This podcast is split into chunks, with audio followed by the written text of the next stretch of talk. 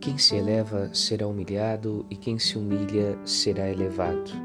Evangelho de Lucas 14, 11. A humildade é a virtude dos pobres em espírito. Ela nos identifica com Cristo, que abriu mão de sua igualdade com o Pai para fazer-se pequeno, ocupando o último lugar. Mas foi exaltado na glória por meio do sacrifício de si mesmo na cruz. No Evangelho de hoje, os homens escolhem os lugares, mas é Deus quem dispõe as pessoas em cada lugar.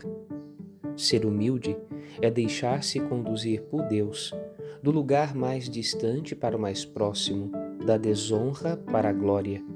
Quem vive assim descobriu a fonte da sabedoria, como a Virgem Maria, serva humilde e fiel. Meditemos. Padre Rodolfo